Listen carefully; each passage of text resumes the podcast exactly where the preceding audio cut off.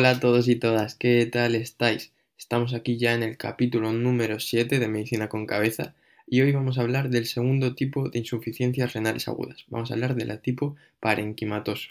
Y como siempre, pues vamos a responder a nuestras cinco preguntas que nos van a permitir entender la enfermedad a la perfección. Así que vamos ya con la primera. ¿En qué consiste? Pues se trata de una alteración brusca, de horas a días, esto es lo mismo exactamente que con el otro tipo de insuficiencia renal aguda, donde se va a ver dañada la función renal, y en este caso el problema va a estar en el mismo riñón. Se van a elevar las sustancias de desecho, como pueden ser la creatinina y urea en sangre, porque no se han eliminado, se van a alterar los diferentes electrolitos, como pueden ser el potasio y el sodio, y todo esto va a estar causado, como he dicho, por un daño renal. Y el daño renal puede estar a nivel de los glomérulos, de los túbulos, del intersticio, es decir, de cualquier parte que constituya el riñón. Esto sería la definición de insuficiencia renal aguda de tipo parenquimatoso. Ahora vamos con la segunda pregunta. ¿Cuál es la causa? Pues si ya había muchas posibilidades en el otro tipo de insuficiencia renal aguda, de tipo prerrenal, aquí lo podemos multiplicar por 100. Y te preguntarás por qué. Pues el riñón está compuesto por diferentes partes, como hemos dicho, los túbulos, glomérulos, intersticio, y cada una de estas partes se puede ver dañada y se puede ver dañada por múltiples agentes. Entonces, las posibilidades de agentes causales son muy elevadas, por lo que yo os voy a hablar de las tres principales.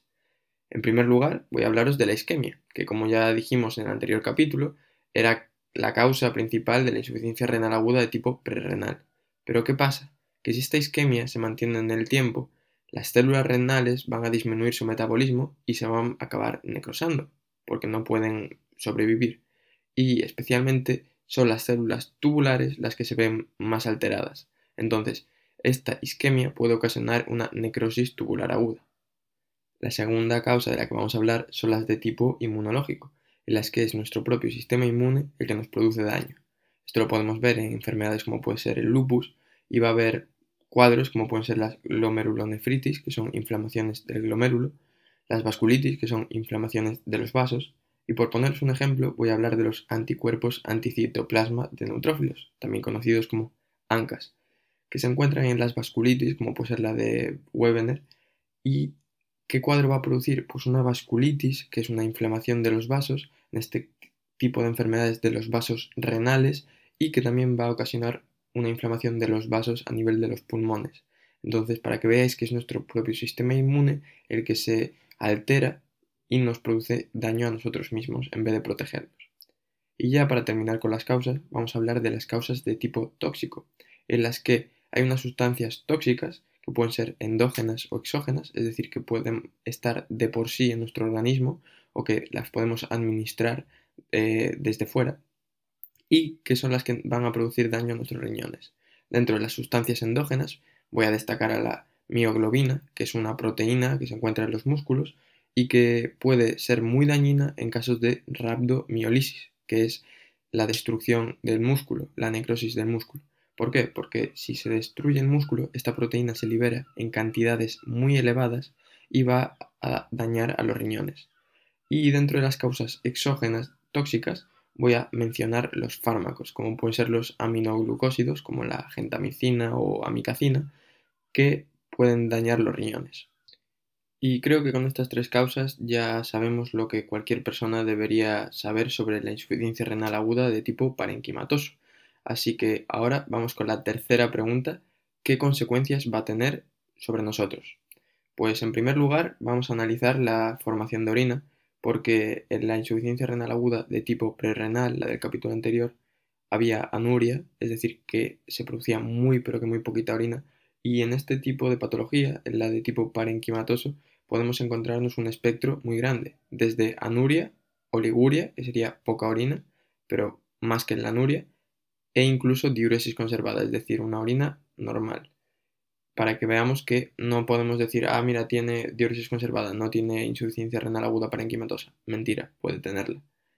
Luego vamos a encontrarnos alteraciones de los electrolitos, como ya hemos dicho, del sodio y el potasio, que son muy importantes porque pueden llevarnos a la muerte, sobre todo las del potasio, porque alteran la conducción cardíaca y la despolarización de las membranas.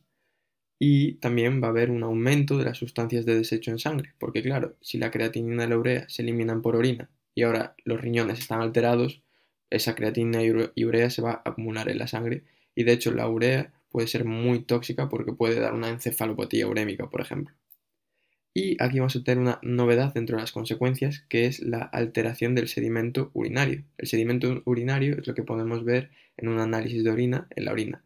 ¿Y qué podemos encontrarnos? Pues, por ejemplo, hematíes, leucocitos e incluso cilindros, que los cilindros voy a definir lo que son. Son unas partículas que están acumuladas formando una especie de tubo y que podemos encontrar en el análisis de orina.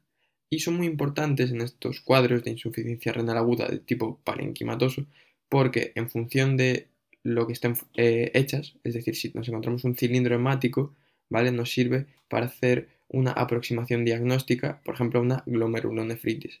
Entonces, el análisis de orina, luego lo veremos en la siguiente pregunta, nos va a dar muchísima información en esta patología. Y llegados a este punto, ya sabemos la respuesta a las tres primeras preguntas. Vamos con la pregunta número 4, cómo la diagnosticamos y muy atentos porque yo creo que es de las más importantes que vamos a ver hoy. En primer lugar, lo que vamos a tener que hacer es una muy buena historia clínica. Aquí la historia clínica es fundamental y tenemos que saber lo que tenemos que buscar. ¿Y qué tenemos que buscar? Pues por ejemplo, los antecedentes. Si ha tomado fármacos, porque vimos que los fármacos son una de las principales causas de esta patología.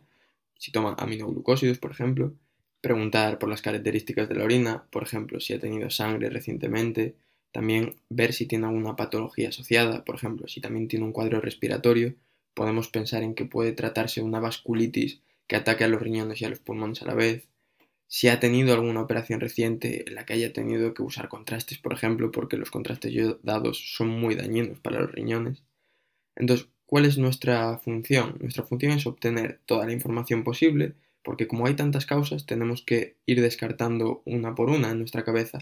Entonces, con cuanta más información tengamos, más fácil nos va a ser orientar nuestras ideas y el diagnóstico. El siguiente paso va a ser el mismo que en el capítulo anterior. Lo primero que hay que hacer es descartar una obstrucción, porque si la hay, la tenemos que tratar y la podemos tratar pues con una nefrostomía o si tiene un cálculo, eliminando el cálculo, por ejemplo.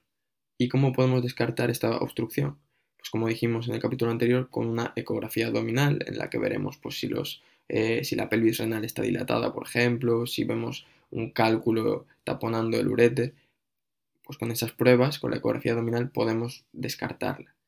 En el caso de que la descartemos, tendríamos que diferenciar si es una insuficiencia renal aguda prerrenal o renal, que como vimos en el capítulo anterior nos centramos en la de tipo prerrenal, ahora nos vamos a centrar en la de tipo parenquimatoso o renal. Entonces vamos a empezar con las herramientas que tenemos para hacer este diagnóstico diferencial.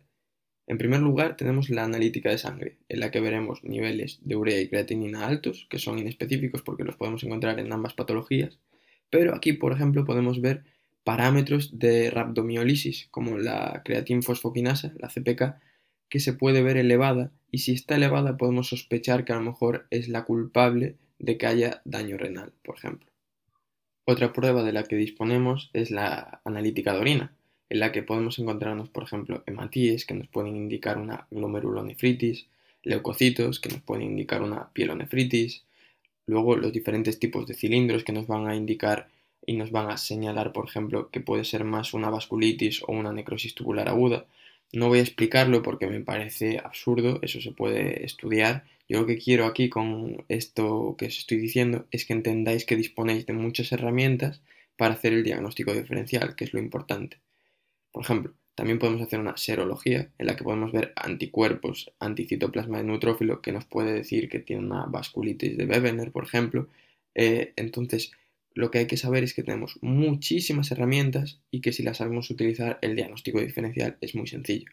A mí, por ejemplo, lo que más útil me resulta son los índices urinarios, como ya vimos en el capítulo anterior, la fracción de excreción de sodio en orina, ¿vale? Que en el caso de la insuficiencia renal aguda de tipo prerrenal va a estar baja, porque el riñón intenta reabsorber todo el sodio posible para así reabsorber todo el agua posible, mientras que en la insuficiencia renal aguda de tipo parenquimatoso va a estar muy baja, porque como está dañado el riñón va a eliminar mucho sodio.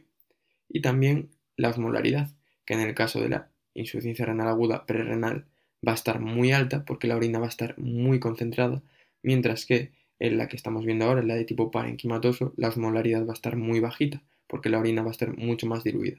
Entonces, con, todo estas, con todas estas herramientas que hemos dicho, la analítica de sangre, análisis de orina, la serología y los índices urinarios, tenemos muchísimas eh, herramientas, muchos instrumentos para hacer ese diagnóstico diferencial y decir, vale, tiene una de tipo prerrenal o una de tipo parenquimatoso y ya sé por qué.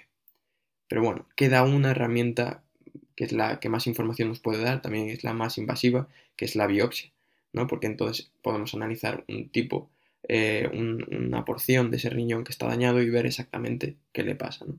Pero bueno, si puedes hacer el diagnóstico con las herramientas anteriores, mejor, porque así no tienes que hacer una prueba tan invasiva.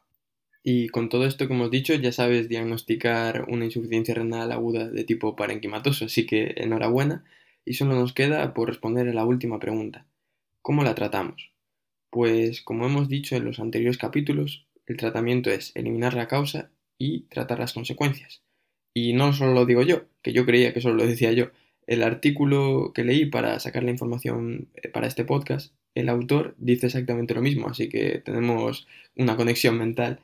Entonces vamos a hablar de algunas de las posibles causas que hemos mencionado, cómo se tratarían y de las consecuencias. Así que, por ejemplo, la primera causa que voy a mencionar es la sepsis, en la que se produce una alteración de la hemodinámica de los vasos, y lo que tendríamos que hacer es dar fármacos para mantener la tensión arterial, porque en la sepsis suele haber hipotensión, entonces dar fármacos para mantener esa tensión arterial, como la noradrenalina, y que esa tensión arterial nos permita irrigar los vasos porque si la tensión arterial está muy bajita, la sangre no va a llegar bien a los riñones. Luego, en el caso de una hipovolemia, pues está claro, si falta volumen, tenemos que dar volumen mediante cristaloides, coloides o si es una hemorragia masiva, transfundir hematíes. Y si las causas son de tipo autoinmune, es decir, que nuestro sistema inmune es el que nos está provocando el daño, lo que tenemos que hacer es inhibir ese sistema inmune. ¿Y cómo lo podemos hacer? Pues con inmunosupresores, como pueden ser los corticoides, por ejemplo. Entonces lo que tenemos que hacer es identificar la causa, como vimos en la pregunta número 2, y tratarla. Con eso ya eliminamos la, el agente causal, por así decirlo.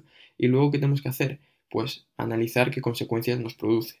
Por ejemplo, como vimos, puede producir alteraciones electrolíticas que pueden ser muy graves, pues tenemos que corregirlas para que se nos muera la persona en cuestión, ¿no? Y también se nos pueden almacenar en nuestra sangre eh, urea, por ejemplo, que podía cursar con una encefalopatía urémica. Pues lo que tenemos que hacer es tratar esas consecuencias. ¿Qué pasa? Que hay determinadas situaciones en las que la gravedad es muy, muy, muy elevada. Entonces ahí podemos mm, disponer de un tratamiento especial que es la terapia renal sustitutiva, que lo que hace es conectar los riñones a una máquina, ¿vale? Y la máquina hace la función de los riñones para que estos se puedan recuperar. Entonces, básicamente, el tratamiento lo de siempre. Identificar la causa, tratarla, eh, identificar las consecuencias y remediarlas. Y ya está. Así que hasta aquí el podcast de hoy. Espero que os haya sido de utilidad, que hayáis aprendido mucho. Yo he aprendido mucho, la verdad. Y nada más, comentádselo a vuestros amigos a ver si les es de utilidad y nos vemos la semana que viene. Hasta pronto.